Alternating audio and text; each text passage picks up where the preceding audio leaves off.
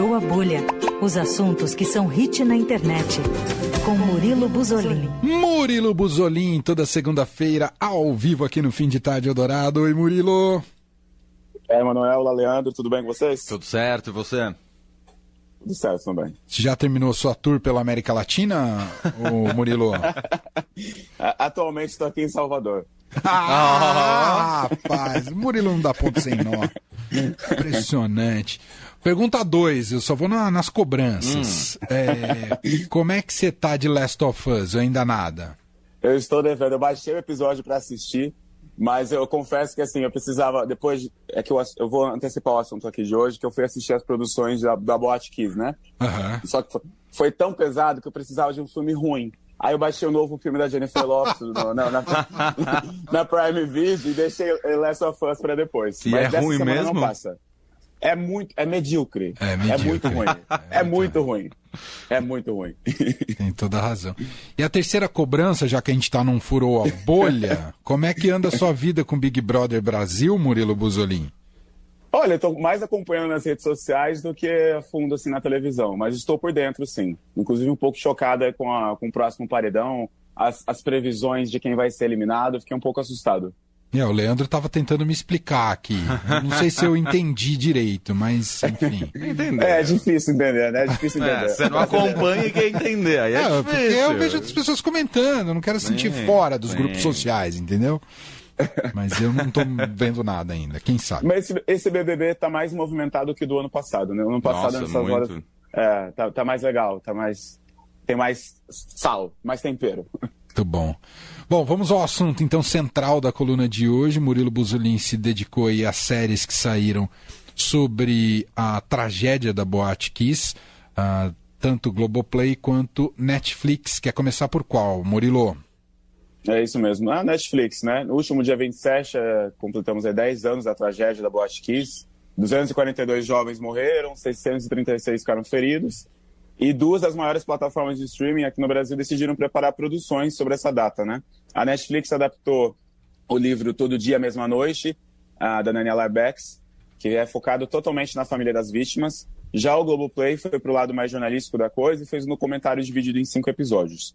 Eu tentei avançar a série da Todo Dia, Mesma Noite da Netflix até onde deu, mas eu não consegui terminar porque é muito pesada. Eu não sei se vocês começaram, se assistiram Ainda não, inteira. Não, não comecei. Mas eu achei muito complicada, é muito pesada. É impossível não me colocar ali no lugar, é impossível não colocar meus pais no lugar. É muito difícil, gente, é muito difícil mesmo. E, e o clima de geral das pessoas que estão assistindo é o mesmo. É poucas pessoas que eu conheço conseguiram terminar. É, é muito difícil mesmo de assistir. Os dois primeiros episódios da série do Netflix, eles focam nos acontecimentos que precederam a festa da Boate Kiss. Então a gente é introduzido nas vidas de cada família atingida. Não de todas as famílias, né? mas ali na, na, porque a, a, série é baseada no, no, livro, então assim são personagens que, é, é, que existiram, né? São famílias que de fato existem. Então é muito delicado. Eu entendo a importância de se fazer uma produção assim, onde nada foi resolvido judicialmente falando, né? Depois de 10 anos. Mas uhum. eu assisti o episódio, no meio do episódio eu me perguntava por que fizeram isso. É, eu achei muito pesado, é muito complicado assistir. A série é ótima, as atuações são impecáveis, mas é muito difícil mesmo, gente. Eu não sei se eu não sei se eu vou conseguir assistir até o final, não. Já a série da, da, da Globoplay eh, são cinco episódios, conduzidos e dirigidos pelo repórter da TV Globo, Marcelo Canelas. Ele passou a infância e a adolescência dele na cidade, é, onde aconteceu, né? E desde então ele sempre que foi a, a, pessoa que à frente dessas reportagens sobre a tragédia da Boate Kiss. No documentário tem cenas inéditas da tragédia, tem o depoimento do sobrevivente, é impossível também não se emocionar, ainda mais com depoimentos dos sobreviventes, depoimento do, do bombeiro, é um choro para lá, um choro para cá.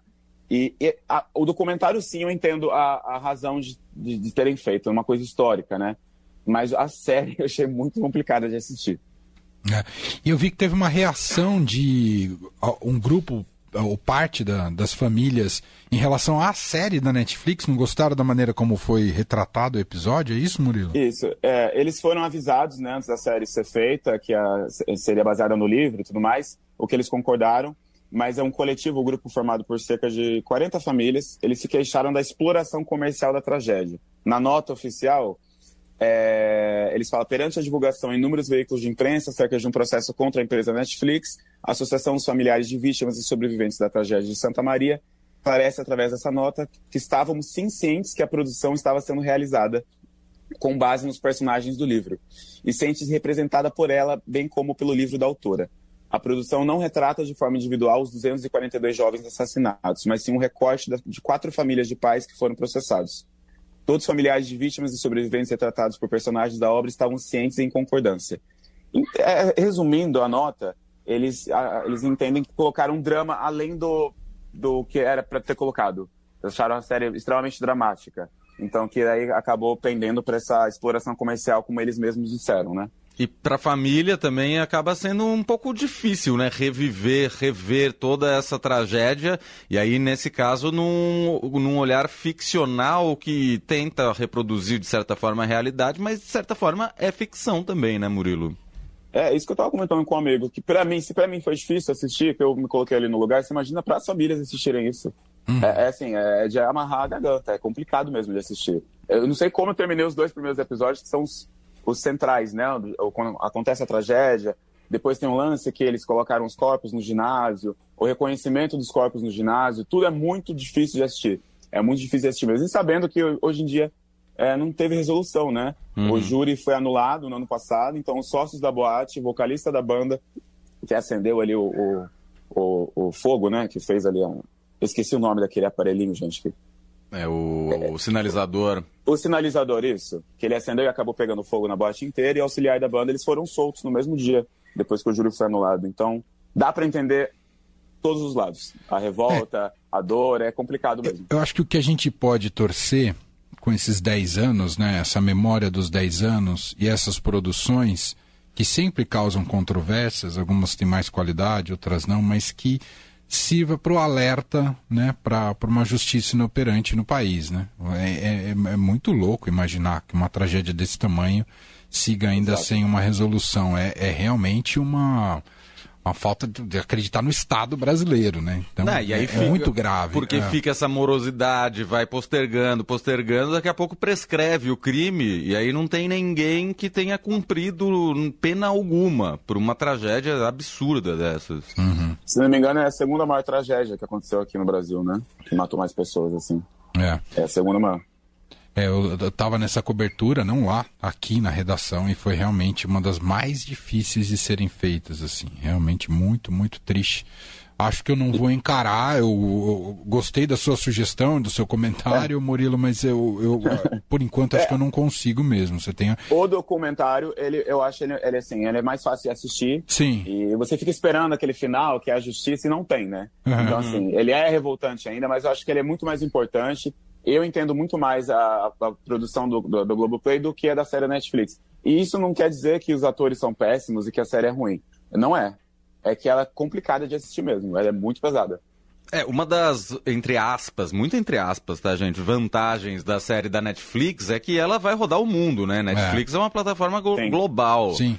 E aí, talvez chame a atenção do mundo novamente para essa tragédia e aí sim essa história de você punir os culpados. Uhum. É, esperamos que sim, né? É isso. Bom, então tem tanto na Globoplay, e aí o doc na Globoplay e a ficcional, a série na Netflix. As duas acabaram de estrear e se você tiver mentalmente preparado, emoções preparadas, uh, vale a pena assistir é, produções é bom, é bem bom, feitas. É bom deixar esse aviso, é bom deixar esse aviso. Exato, não.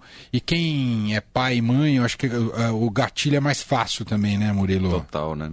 Sim, sim, é muito complicado. Por isso que eu fui depois para assistir um filme da Jennifer Lopes, precisava. Como chama o filme da Jennifer Lopes? Ai, meu Deus, Nem eu lembro. Casamento, alguma coisa. Estreou, estreou no mesmo dia. Você realmente Gente, escolheu é uma, uma, é uma horrível. Mas assim, é, é, é, uma categoria de filmes que eu gosto, tipo, filmes ruins. Filmes de Jennifer Lopes, que mudam o astral. São filmes de comédia que não levam. É Casamento Armado o nome. É. Tá? Boa. É uma comédia com ação, a bagunça. E aí, se você quiser, se você precisar de, um, de, um, de uma produção assim divertida, que não vai levar a lugar nenhum mesmo, Assista. Assista. É, eu, eu tava precisando de uma dessa, eu assisti também outro filme que tá. Eu fui assistir porque ele tá, entrou entre os indicados ao Oscar, produção da Netflix, que é o Nada de Novo no Front. uhum. sobre a Primeira Guerra Mundial. É outro filme que também você precisa ir com o estômago bem preparado, a cabeça bem preparada, porque é bem triste e pesado, mas ele, o filme é muito, muito bom. Mas realmente é, é, entra nessa categoria da Boate Kiss também, esse daí. Entendi. Diga, Leandro. Não, eu tava lendo a sinopse aqui do filme do Casamento lê pra gente, Armado. Lê pra gente. Eu, eu vi, acho que eu vi o trailer esses dias na TV, alguma propaganda na TV mesmo. É, Darcy e Tom reúnem suas famílias para o casamento dos sonhos, mas quando todos os convidados são feitos reféns, a frase até que a morte nos separe assume um significado totalmente novo nesta aventura hilária e cheia de adrenalina, enquanto Darcy e Tom tentam salvar seus entes queridos se eles não se matarem primeiro. ah, é sério, é fantástico. É, é muito bom. Tem até o Lenny Kravitz. Ah, que demais! Ele é o ex-pai da Jennifer Lopes no filme. É assim, os piratas invadem a, a ilha, que é comemorado o casamento, dá super errado. A Jennifer Lopes fica amarrada com o seu marido, né, por uma fita para fugir dos piratas, com uma granada na mão, é uma palhaçada. Muito bom. E teve um ouvinte aqui, a Arlene, disse que assistiu a Casamento Armado sábado, com pizza e refrigerante. Acho que é bem esse o clima, né? Tenho certeza que ela teve uma noite feliz. Esse é daqueles filmes que você pode sair, comer, voltar, é, não precisa nem parar. Vai, né? deixa rodando lá, tá é. tá tudo é certo. É isso que eu chamo, é a categoria de filmes de Jennifer Lopes. Maravilhoso. Muito bom. Murilo Buzolin, que volta com a gente na semana que vem, aqui no Fim de Tarde Eldorado. Um abraço, boa semana, Murilo. Abraço, Valeu. boa semana, gente.